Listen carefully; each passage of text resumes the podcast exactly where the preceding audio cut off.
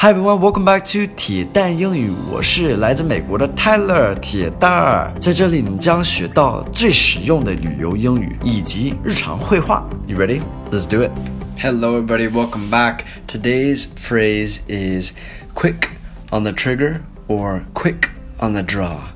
So, trigger is what's used to pull the tr we pull the trigger on a gun actually. 是板子,板机, sorry. 扳机 and uh, quick on the draw so draw is also has to do with like back when well mostly in, when there were cowboys uh, and somebody would draw their gun so like you pull it so quick on the draw now the meaning of this phrase is if you're quick on the trigger or quick on the draw you act quickly when solving problems or answering questions. It's, it's just acting quickly. Okay, so I've got two examples below. Let's have a look at these.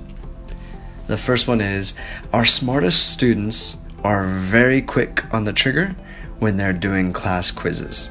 Okay, so uh, 最聪明的学生, they're really quick on the trigger, like fast to answer questions when they're taking these quizzes in class. A quiz is like a test, but not as big as a test.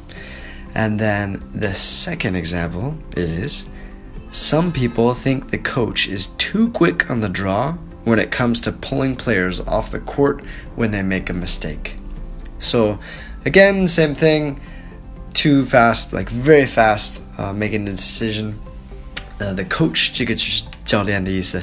Uh, when it comes to pulling players, pulling players off the court. So you've got this like uh, 球场 and when you pull a player off the court uh, or the uh, pitch or let me see field we use a lot of different words for 球场 but like in 篮球 we say court uh, that means when, when you pull the player it means like you're, you're telling somebody to get off the court you're telling them that they need to have a rest you're going to sub them out okay so yeah very uh, quick on the trigger quick on the draw fun phrases idioms you will hear them for sure and it's just good to know. Hope you guys learned something from that and from the examples. If you guys did, please show me by giving me a like. Hope you enjoyed this lesson.